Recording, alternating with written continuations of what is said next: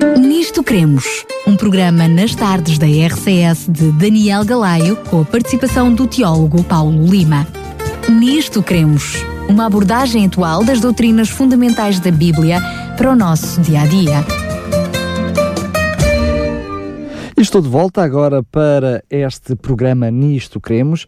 Tenho o privilégio, mais uma vez, de estar na companhia do Teólogo Paulo Lima. Muito obrigado, Paulo, por estares connosco É um mais prazer vez. estar contigo e com os nossos ouvintes, como sempre. Hoje vamos ter o nosso segundo de- eh, programa desta série do Nisto Queremos. Lembro para todos os nossos ouvintes que começámos precisamente na semana passada com a impressão digital de Deus, esse primeiro programa, onde vimos quem era Deus, eh, qual era o seu caráter, a sua personalidade.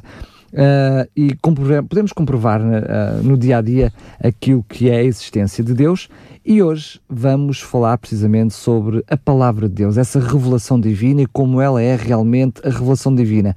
E estes dois programas são a base de todos os outros programas que vamos fazer, porque se vamos falar das doutrinas fundamentais da palavra de Deus, da Bíblia, se vamos falar, portanto, precisamente daquilo que são essas crenças fundamentais, precisamos de partir de duas premissas, não é, Paulo? Primeiro, de que existe Deus, o caráter de Deus, e depois que a Bíblia é realmente a sua revelação, não é? Exatamente, Daniel, é isso mesmo. Por isso é que nós tivemos uh, a ousadia, diria, de apresentar no primeiro programa da semana passada um argumento filosófico ou teológico em que procurava mostrar da maneira mais simples e convincente que realmente existe um Deus Criador.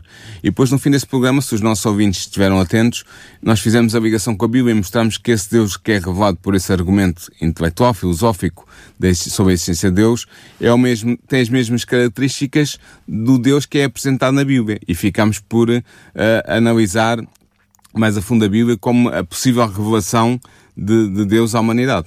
Muito bem, relembro que eh, no programa passado eh, nós estávamos a oferecer uma revista, uma revista que continha perfeito, pre- precisamente eh, esse artigo, também da autoria de- do Teólogo Paulo Lima, e eh, para si que nos está a ouvir agora, fique desde já a saber que todos os programas vamos ter precisamente uma revista para lhe oferecer, ou seja, a temática que vamos estar a falar aqui em estúdio tem à sua disposição, basta ligar para nós, iremos enviar para si gratuitamente, se quiser pode deslocar-se às, às instalações da RCS e teremos o prazer de lhe oferecer. Este não é exceção, Ahm, portanto o artigo que está ah, em análise é a Bíblia e a Revelação de Deus à Humanidade, precisamente, e portanto Exatamente. faça o favor, ah, é completamente gratuito, ligue já para nós, para o 219 10 63 10, 219 10 63 10, teremos todo o prazer até de lhe enviar gratuitamente a revista para casa para que possa acompanhar este tema. Se por acaso hum, só agora teve contacto com este programa e não teve a oportunidade de pedir a revista do programa anterior, pode fazê-lo ainda, pode fazê-lo sempre que quiser. O contacto é o mesmo, 219 10 63 10. Pode fazer o pedido da revista, basta por favor anunciar qual é a revista e a que programa ah, diz respeito, visto que será uma revista diferente por programa. Já sabe, o primeiro programa, o programa anterior é foi as impressões digitais de Deus. Se quiser essa revista, peça a revista correspondente ao programa As Impressões Digitais de Deus. Se for o programa correspondente ao programa de hoje, é a Bíblia e Revelação de Deus. Também fico já desde já a saber que quer este programa, quer o programa anterior, está disponível no podcast da rádio, ou seja, na no site da Rádio RCS, em programas, arroba radiorcs.pt. Agora sim, Paulo, eh, vamos eh, ao tema de hoje. Muito bem. Hum, esta noção de que a Bíblia é a revelação de Deus à humanidade eh, tem, ao longo de, de muitos anos, trazido alguma controvérsia no mundo verdade, cristão sim. e não cristão. Também às vezes é difícil, temos que assumir que é difícil esta percepção, então, mas foi o homem que escreveu, foi Deus que escreveu, foi, foi Deus que inspirou. Bem, enfim, eu precisamos mesmo hoje que tu, começando pelo princípio, nos expliques este assunto. Sim, eu vou começar pelo princípio e vou responder às questões que acabaste de formular, pela sua ordem.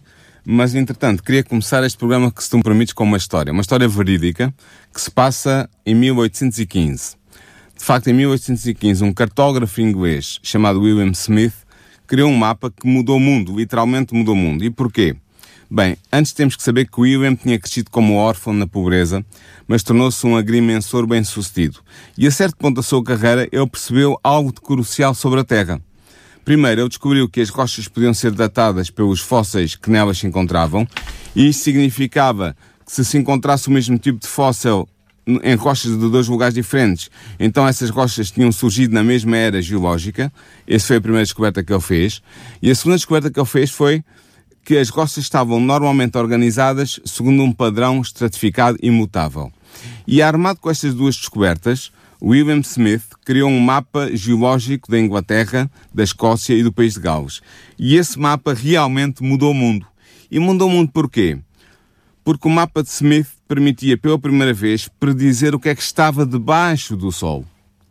Antes de Smith ter criado o seu mapa, se tu quisesse encontrar ouro, ou carvão, ou gás, ou outro recurso natural geológico qualquer, tinhas que prospectar a superfície em busca de algum indício desses recursos. Tinhas que cavar, literalmente. E procurar, procurar à, à superfície.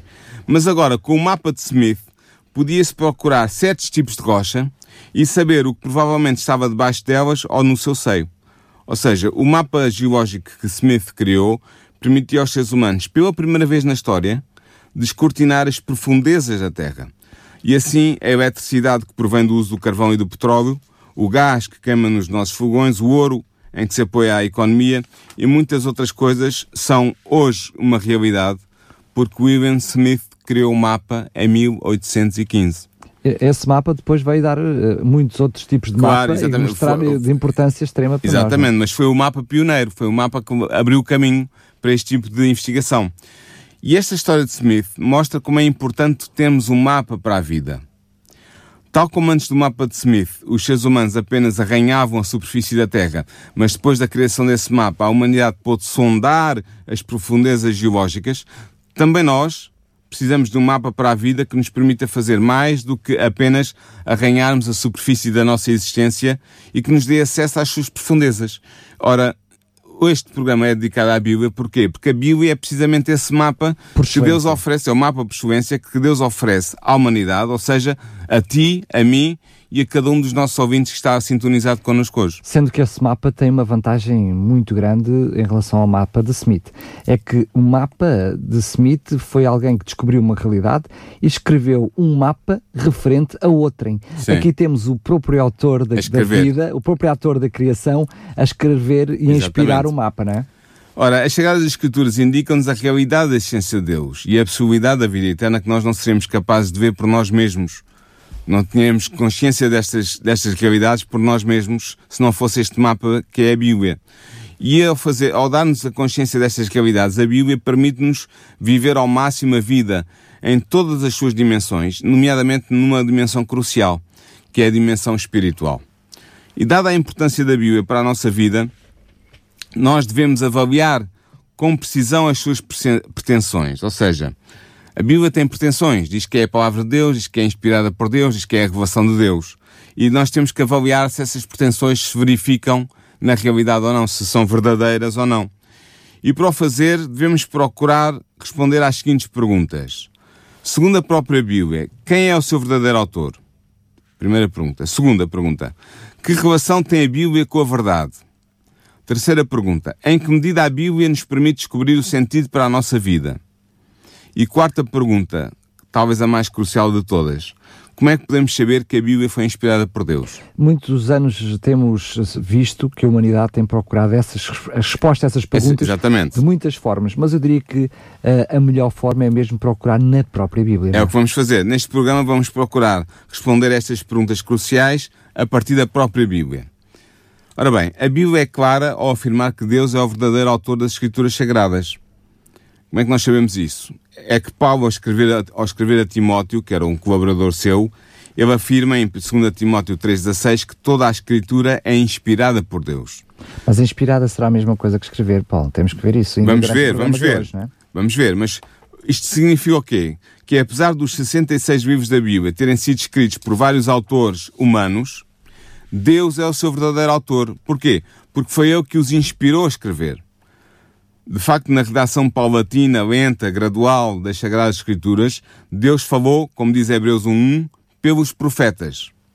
E o profeta Amós, que é autor do livro bíblico que tem o seu nome, que penso que a maioria dos nossos ouvintes conhece e já leu, expressou enfaticamente esta verdade quando escreveu o seguinte, em Amós 3, 7. Pois o Senhor Yahvé não faz coisa alguma sem revelar o seu segredo aos seus servos, os profetas. E assim o Senhor escolheu homens consagrados que, no dizer de Pedro, na sua primeira epístola, impelidos pelo Espírito Santo, falaram da parte de Deus. Isto significa o quê?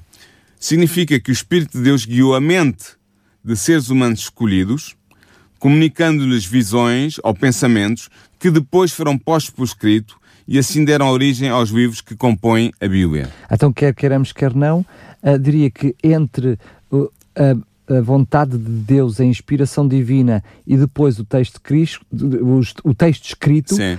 também haverá um certo cunho humano, não é? Há um cunho humano, claramente. E nós podemos considerar um exemplo concreto deste, deste processo da inspiração bíblica uh, através do Espírito Santo sobre os autores bíblicos. Por exemplo, o apóstolo Pedro refere-se à inspiração profética do rei Davi no seu pequeno discurso aos 120 discípulos de Cristo que estavam reunidos no cenáculo logo antes do Pentecostes.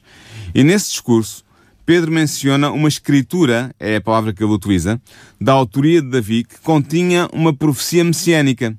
E nós hoje sabemos que Pedro estava a aludir ao Salmo 41.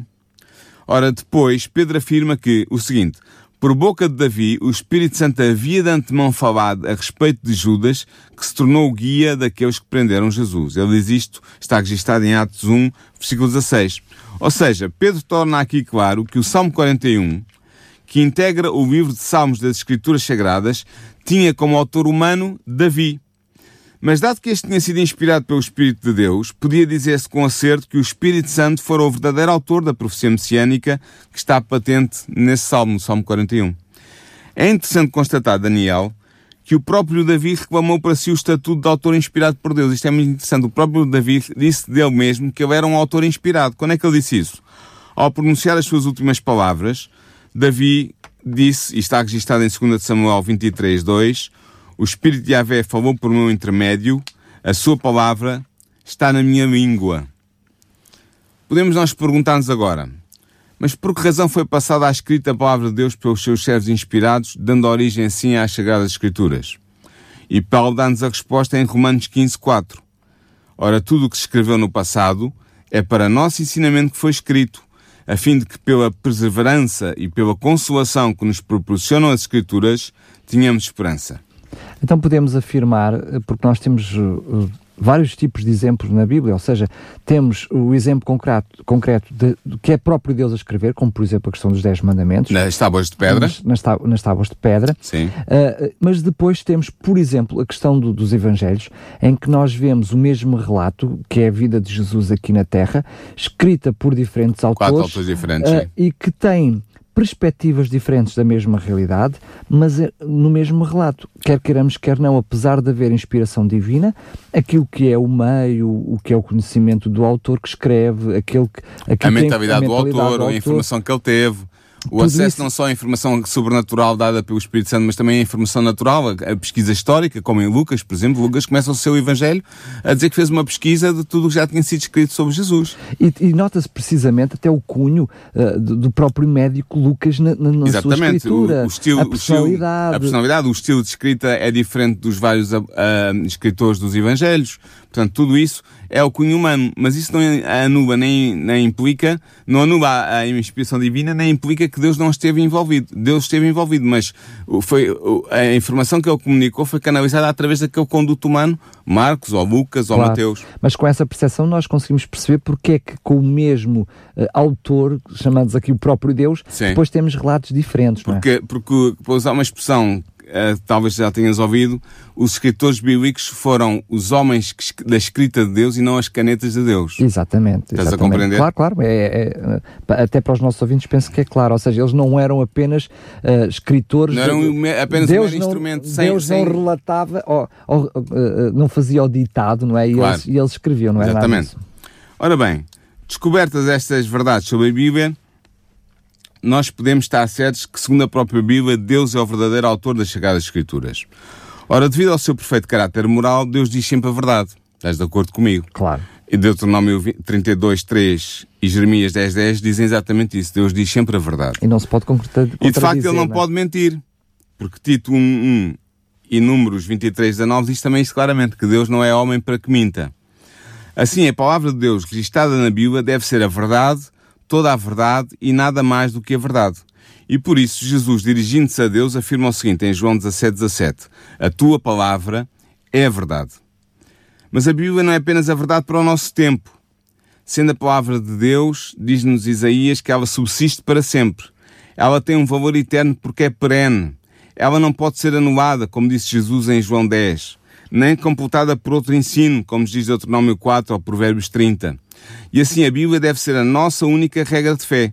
Não devemos ir, como diz o apóstolo Paulo, além do que está escrito. E ele diz isto em 1 Coríntios 4, 6. Precisa da tua ajuda, Paulo, neste momento, porque tu estás a dizer algo que é verdade e, portanto, não, não, também não poderíamos estar aqui uh, a dizer algo que se a própria Bíblia uh, o diz, dizer diferente, que ela não se altera, ela é verdade, é a palavra, é, de, Deus, palavra de Deus e Deus é, é verdadeiro. Mas ao mesmo tempo a palavra de Deus é viva, não é? Porque aquilo que é o meu conhecimento dessa palavra pode-se alterar com o tempo, não é? Pode-se aprofundar, pode-se alargar, pode, -se, pode ganhar mais relevo, é verdade. Cada, mesmo... cada, vez que a gente estuda o texto bíblico, pode encontrar, com olhos de ver e guiados pelo Espírito Santo, pode encontrar novas verdades. Porque na minha vida, o mesmo texto bíblico me deu lições diferentes. É? Exatamente, é? claramente. Mas a verdade é sempre a mesma, já lá estava escrito. É? Estava lá tudo. A nossa percepção dessa verdade é que pode variar, Exato. aumentar à medida que nós estudamos Muito guiados bem. pelo Espírito Santo. Muito bem. Agora, perante este ensino tão claro sobre a veracidade das Sagradas Escrituras, qual deve ser a atitude de cada um de nós? Isto é que é uma questão que nós devemos colocar a nós mesmos. E eu acho que nós devemos responder como salmista, no Salmo 119, 30. Eu escolhi o caminho da verdade. Essa deve ser a nossa, a nossa resposta diante desta, deste desafio que a Bíblia nos coloca. Com efeito, o conhecimento da palavra de Deus tem grande importância para o ser humano. E tem de facto. E esta importância foi sublinhada por Moisés quando afirmou o seguinte: O homem não vive apenas de pão, mas o homem vive de tudo aquilo que procede da boca de Yahvé está registado em Deuteronômio 8.3. Ele está a fazer uma clara uh, uh, afirmação de que é tão importante como o nosso alimento diário, é, não é? Conhecer a palavra de Deus é tão importante como nos alimentarmos, claro. exatamente. E é interessante ver que Jesus enfatizou esta a veracidade desta afirmação de Moisés, porque ele, se tu bem recordas, ele citou-a precisamente como resposta à primeira tentação de Satanás no deserto da Judeia. A primeira resposta que Jesus deu a Satanás perante a sua primeira tentação foi citar este texto de, de Deuteronômio 8. E dada a importância da palavra de Deus, que revela ao homem a verdade, temos razões para crer que permanecermos enganados sobre o sentido da vida, e permaneceremos sem dúvida, se ignorarmos as Escrituras Sagradas. E assim devemos ser diligentes estudantes da Bíblia. Não foi por acaso que Lucas louvou os judeus da cidade helenística de Bereia. Lembras-te desse episódio? Sim, sim, sim, porque eles iam investigar. Ele é? louvou-os porque eles, como diz em Atos 17, acolheram a palavra com toda a prontidão, prescrutando cada dia as Escrituras para ver se as coisas eram mesmo assim. E este desafio que os berianos souberam enfrentar e desenvolver, é o mesmo desafio que nós queremos pôr aos nossos ouvintes durante esta série de programas que começaram a semana passada. Que eles investiguem a palavra por si mesmo, que não acreditem apenas naquilo que lhes estamos a dizer, mas que vão verificar se o que estamos a afirmar tem é base é, bíblica. Exatamente. Ou seja, e não é só a noção de se apoderarem do conhecimento, mas é eh, esse conhecimento que dá vida, que transforma, não é? E vamos ver isso rapidamente. Exatamente. Que, que, portanto, Paulo teve, tinha essa preocupação. Não era só para, para verificarem se o que era dito era verdadeiro, porque ao fazerem esse processo de estudar por eles próprios, essa palavra. Cresciam espiritualmente. Exatamente, é isso que É isso mesmo. Este estudo diligente das Escrituras Sagradas é de facto muito útil para o homem, pois, segundo Paulo, e é uma citação longa, mas está em 2 Timóteo 3, as Escrituras têm o poder de comunicar a sabedoria que conduz à salvação pela fé em Cristo Jesus. Toda a Escritura é inspirada por Deus e útil para instruir, para refutar, para corrigir, para educar na justiça, a fim de que o homem de Deus seja perfeito, qualificado para toda a boa obra. Isto é uma citação do próprio Paulo. E não é o único na Bíblia, há outros que falam da mesma observação. Não, Tiago concorda com Paulo sobre o facto de que não basta apenas conhecer teoricamente a palavra de Deus, é necessário colocar em prática os seus ensinos ele diz claramente isto na sua primeira, no capítulo da sua, primeira, da sua epístola, da epístola de Tiago.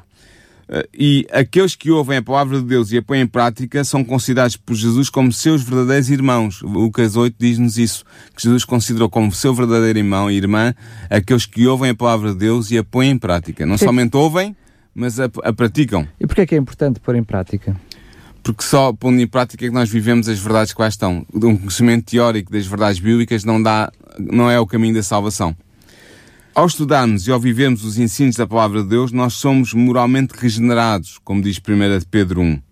Na verdade, só poderemos alcançar a salvação que Deus nos quer otorgar se crescermos espiritualmente, sendo alimentados por essa palavra. E Pedro, na sua primeira epístola, é muito claro a dizer isto no, capítulo 2. E o que é que acontece então? Acontece que seremos então guiados na nossa vida pela palavra de Deus, pois esta será a luz para o nosso caminho, como diz o Salmo 119. Sendo a chegar às Escrituras a verdade revelada por Deus ao homem, o seu estudo permitir-nos a descobrir o verdadeiro sentido para a vida. E eu acho que é isso que todos nós queremos. E ao descobrirmos o sentido da vida, seremos verdadeiramente felizes. E esse é, no fundo, o objetivo de todos os seres humanos, alcançar a felicidade. E por isso Jesus afirmou enfaticamente que serão felizes os que ouvem a palavra de Deus e a observam. Ele disse isso em Lucas, está registado, em Lucas 11, 28.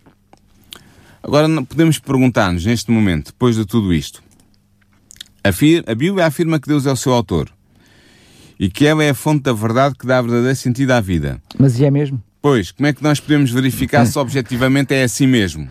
Não é só porque diz que é, não é? Não, exatamente, ela diz que é, mas como é que nós podemos verificar objetivamente se de facto isto é verdade?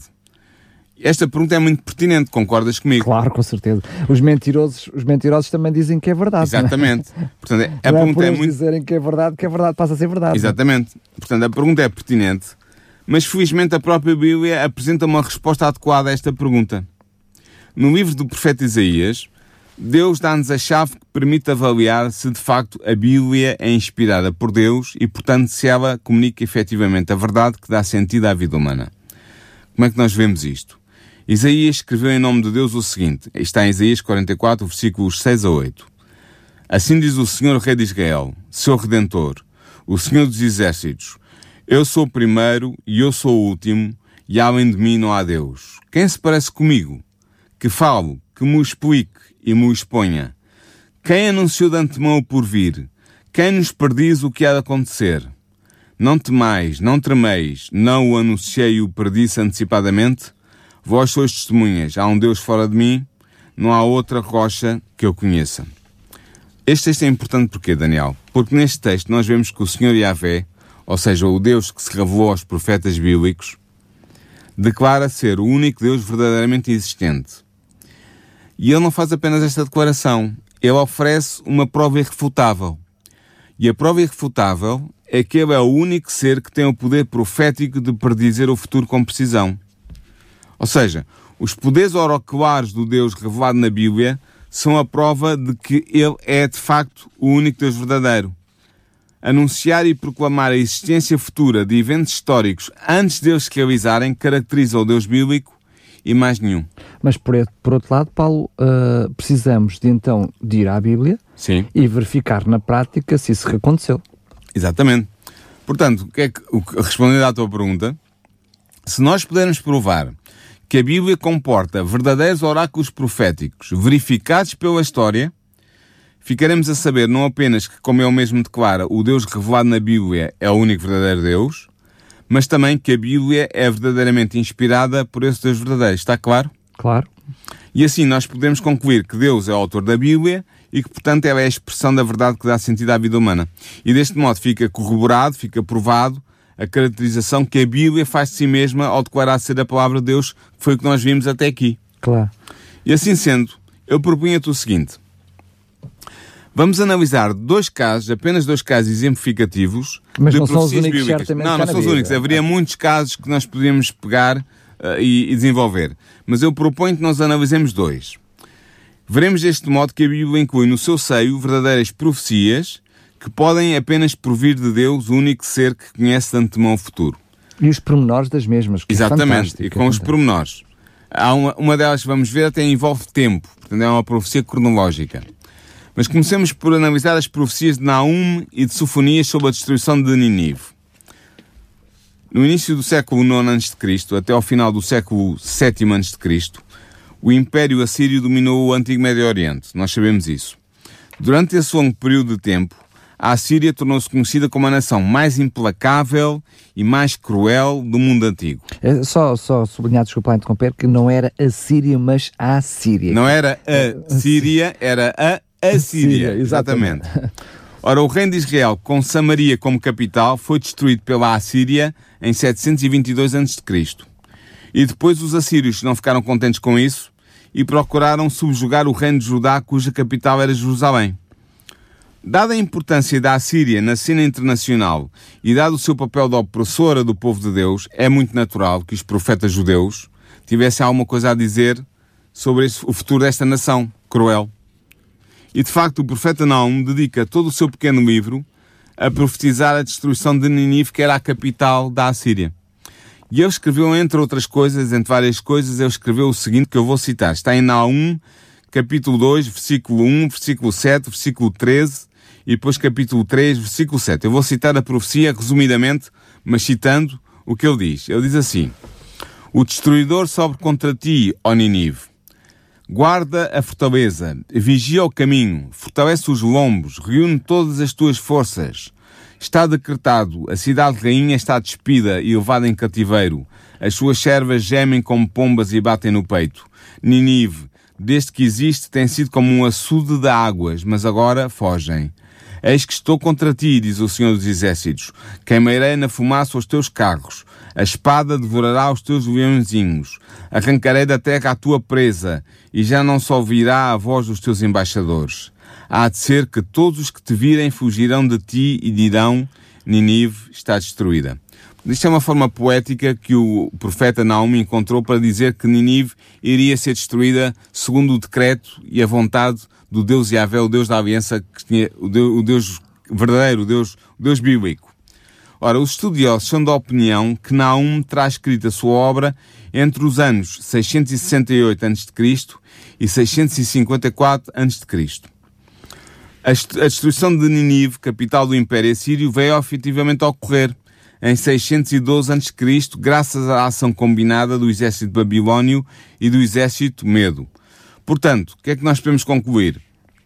Que Naum previu a destruição da capital do poderoso Império Assírio muitas décadas antes dela ocorrer. Pelo menos três décadas, em números redondos. Em números sendo, redondos, Sendo sim. que há aqui um pormenor interessante, é que se nós pudéssemos dizer que até fosse o exército de Deus a atuar, não é? Ou seja, não até estaria a, a, a fazer, a prever alguma coisa que ele próprio pudesse... Podia controlar. Podia controlar, mas estamos a falar precisamente de mais duas outras potências que não tinham nada a ver com Deus. Exatamente, não. E, e é preciso dizer que a Síria caiu num momento absolutamente inimaginável, porque caiu no auge do seu poder.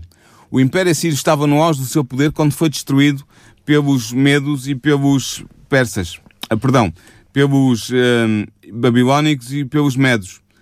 Mas não, não foi o único profeta judeu a vaticinar a destruição de Ninive. O profeta Sofonias, outro profeta judeu, pronunciou também uma profecia contra a capital da Assíria.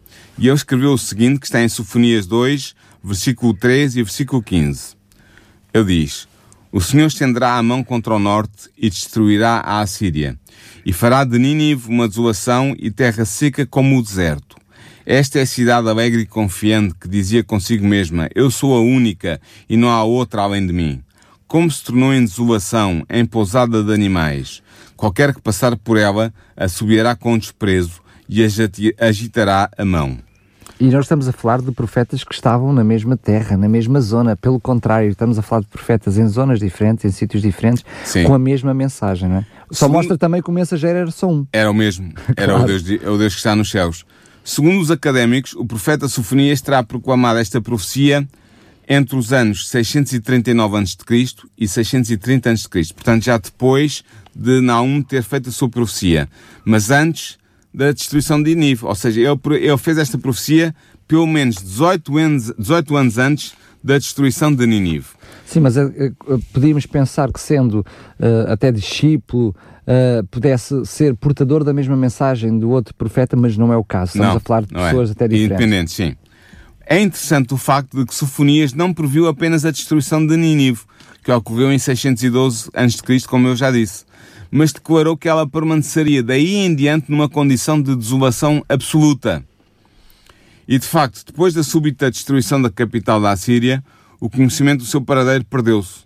E o local permaneceu um completo deserto, tal como Naum tinha dito. Foi apenas em 1845 que o arqueólogo Henry Layard redescobriu as ruínas de Nínive. E este aspecto da profecia de Sofonias é muito interessante, Daniel. Sabes porquê? Mesmo que os críticos tentem argumentar que a profecia que Sofonias pronunciou e ficou registada no seu livro foi realizada após a destruição da cidade, mesmo que se tentasse argumentar isto, não tem fundamento, ninguém faz isto, mas mesmo que alguém tentasse dizer isto, ainda assim fica provado que ele previu corretamente o perpétuo estado de desolação de Ninive. Dado que a cidade era tão importante na época da sua destruição, seria naturalmente esperar que ela fosse reconstruída e reocupada, como aconteceu com muitas outras cidades importantes do mundo antigo. Porque só hoje é que ele poderia dizer que nunca mais seria construída. Exatamente. No entanto, Ninive nunca mais foi habitada por seres humanos, até ser descoberta em 1845 por um arqueólogo inglês. Portanto, a profecia de Sofonias sobre a destruição perpétua de Ninive foi validada pela história. E deixa-me dizer-te isto, não há nenhum autor bíblico, estudioso bíblico, seja ele conservador ou liberal, que ponha em questão esta, estas datas que eu avancei e a realidade do acerto de tanto de, de, de Naum como de, de, de Sofonias, não foi? Sim, sim, sim. Sofonias, sim. exatamente.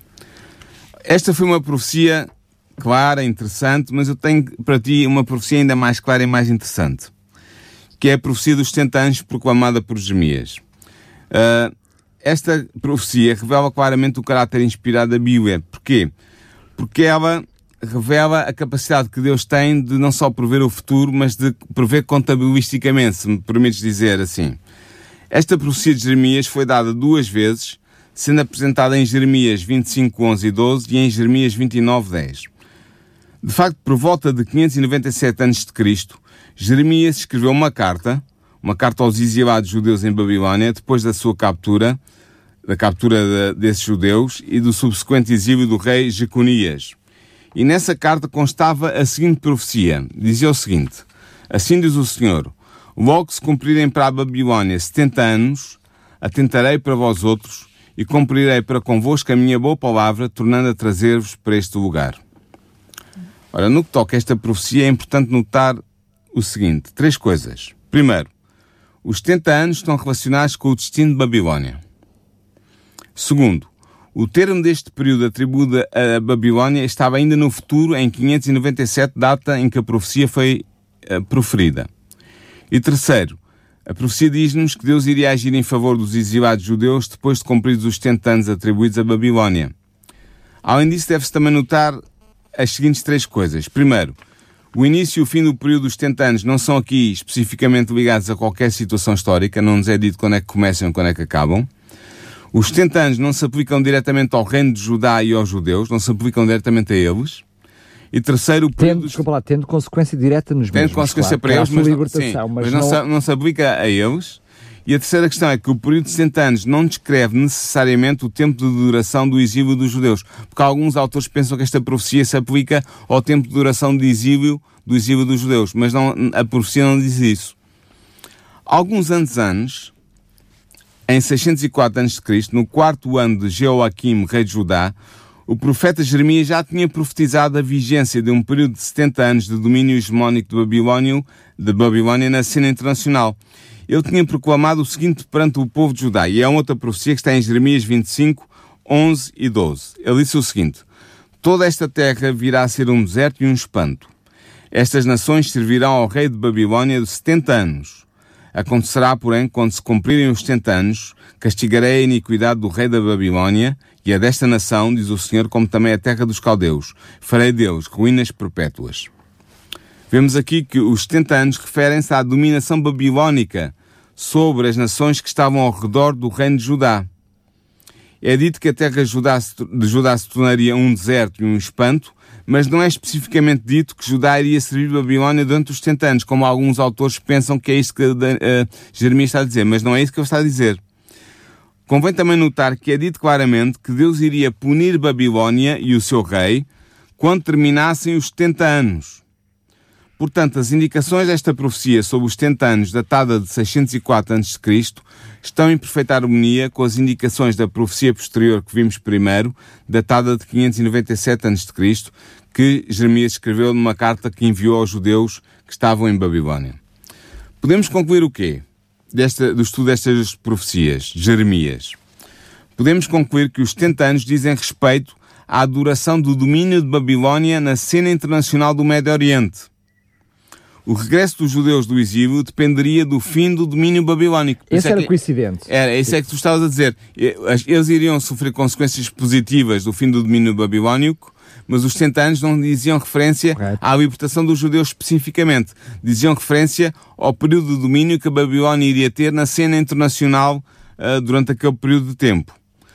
O modo como esta profecia foi apresentada mostra claramente que o profeta, ao se referir ao período de 60 anos, tinha em mente um período de tempo literal. E assim convém que nos coloquemos duas perguntas. Primeira, Quando é que começou, quando acabou, não é? Claro. quais são as datas de início e de fim dos 70 anos? E segunda, o período dos 70 anos cumpriu-se historicamente com exatidão? Porque se não se cumpriu, temos uma falsa profecia. Mas se cumpriu com exatidão, temos uma profecia extraordinária que determina exatamente 70 anos de domínio de Babilónia e que, e tem um princípio e um fim bem claro. Para respondermos a estas duas perguntas, nós devemos descobrir qual foi o período de dominação hegemónica do Império Neobabilónico na cena internacional do Médio Oriente. De facto, o período dos 70 anos deve coincidir com o período de domínio de Babilónia sobre as nações do Levante. E para que tal aconteça, temos de determinar quando é que o Império de Babilónia substituiu o, o anterior Império Assírio como potência dominante no Médio Oriente e como nova potência opressora do povo de Deus. Tu estás recordado certamente, e os nossos ouvintes também, que foi o rei de Babilónia, Nabucodonosor, que destruiu o primeiro templo, o templo de Salmão, e destruiu a cidade e, e levou para, para o exílio muitos judeus. Portanto, nós temos que saber quando é que o Império de Babilónia substituiu o Império Assírio como nova potência. Aliás, deixamos anterrer, sabemos perfeitamente o exemplo, por exemplo, de Daniel e os seus amigos que foram precisamente exilados para a Babilónia. Ora, é frequente os académicos indicarem a destruição de Ninive em 612 como a data terminal do Império Assírio. Normalmente eles indicam esta data, que já falámos ainda há bocado, 612 a.C. Mas historicamente sabemos que. É verdade que é pouco tempo depois, mas ela acontece a seguir, não é? No entanto, o Império Assírio durou ainda mais três anos. Pois, exatamente.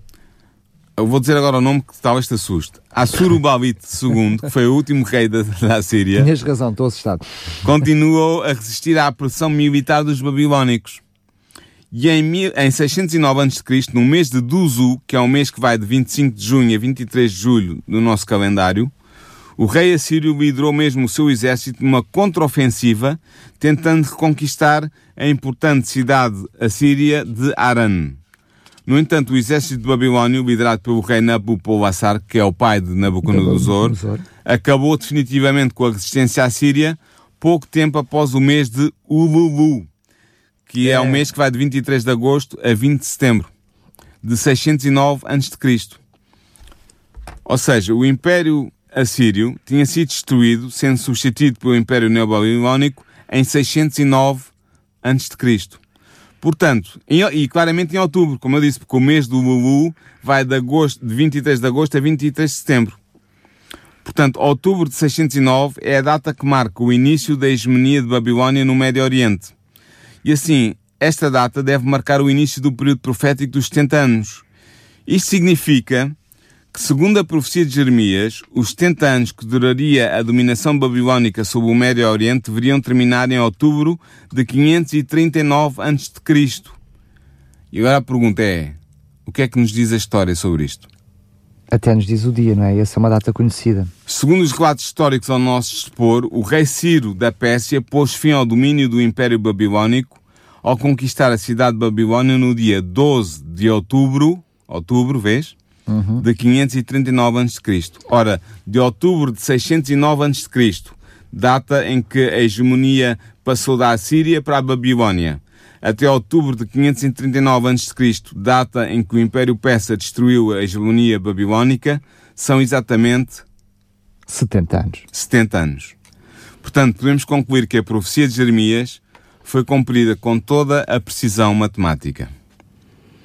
Não achas que isto é espantoso? É, eu acho, mas como eu conheço outras, outras profecias, mas Ainda esta mais espantosas, mais não é? espantosas, é? como a profecia de é- Daniel, por exemplo, mas estas Sim. são realmente.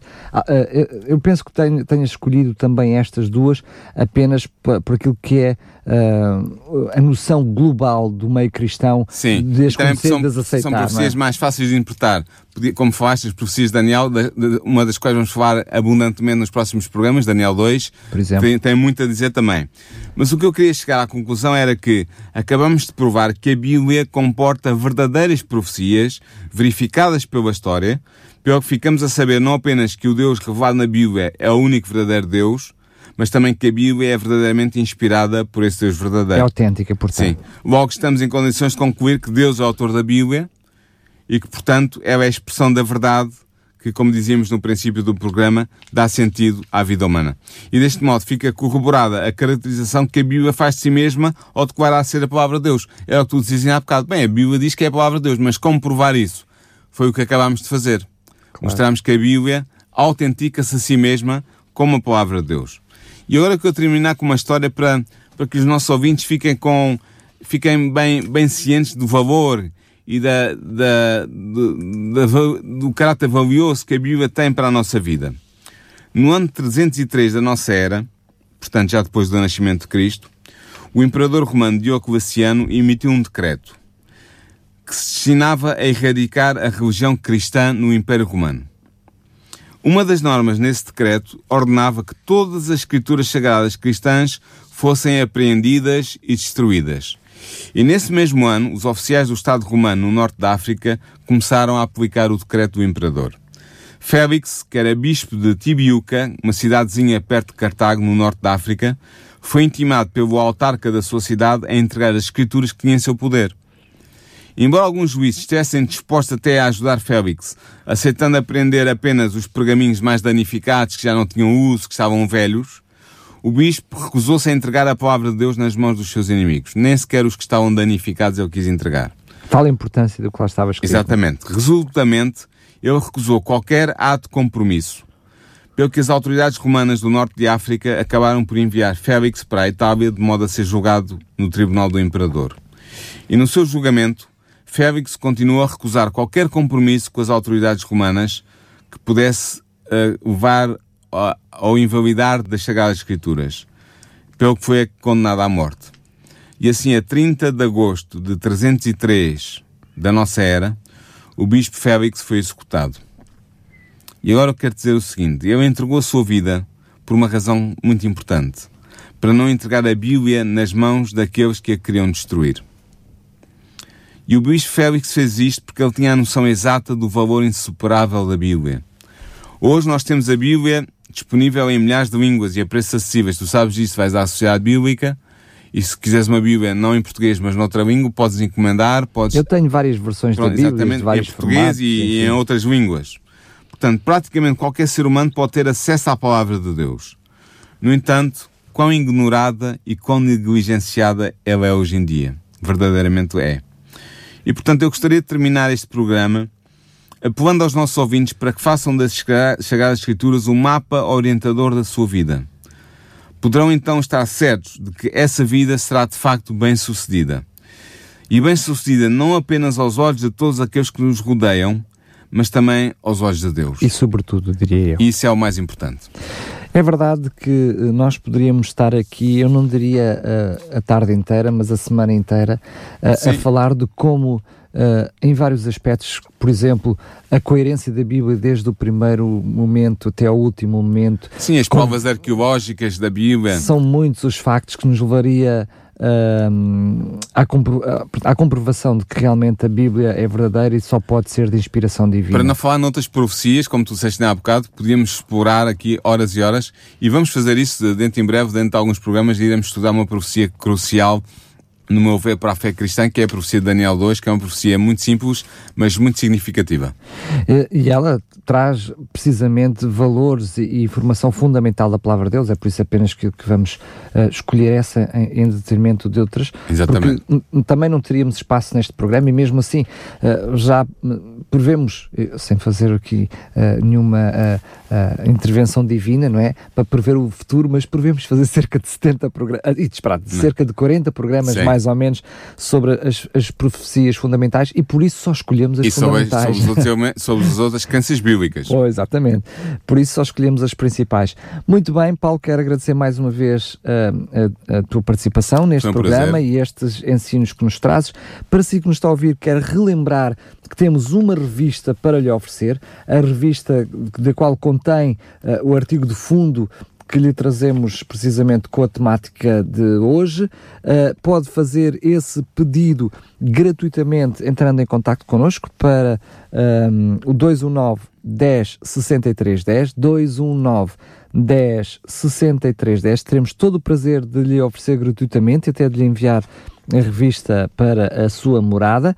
Pode fazê-lo também uh, indo ao site da RCS e procurar pela revista uh, do programa Nisto Queremos. Em cada programa vamos oferecer uma revista diferente, portanto, também é importante que mencione o programa a que diz respeito essa revista. O programa de hoje é uh, a Bíblia Revelação de Deus, é esta a temática do programa de hoje, que lembro também estará disponível para ouvir, fazer o download no site da RCS, no separador Programas e depois um, ir ao programa Nisto Queremos, que é este que temos o prazer de levar até si, e portanto ouvir não só o primeiro que já fizemos a semana passada, como todos aqueles que iremos fazer. Relembro mais uma vez o contacto para pedir pode fazer o pedido de, desta revista desta semana, quer da semana anterior, para o 219 10 63 10 219 10 63 10. A Raquel terá todo o prazer em eh, falar consigo e ficar com os seus contactos para lhe enviarmos gratuitamente, totalmente gratuita a revista para a sua casa.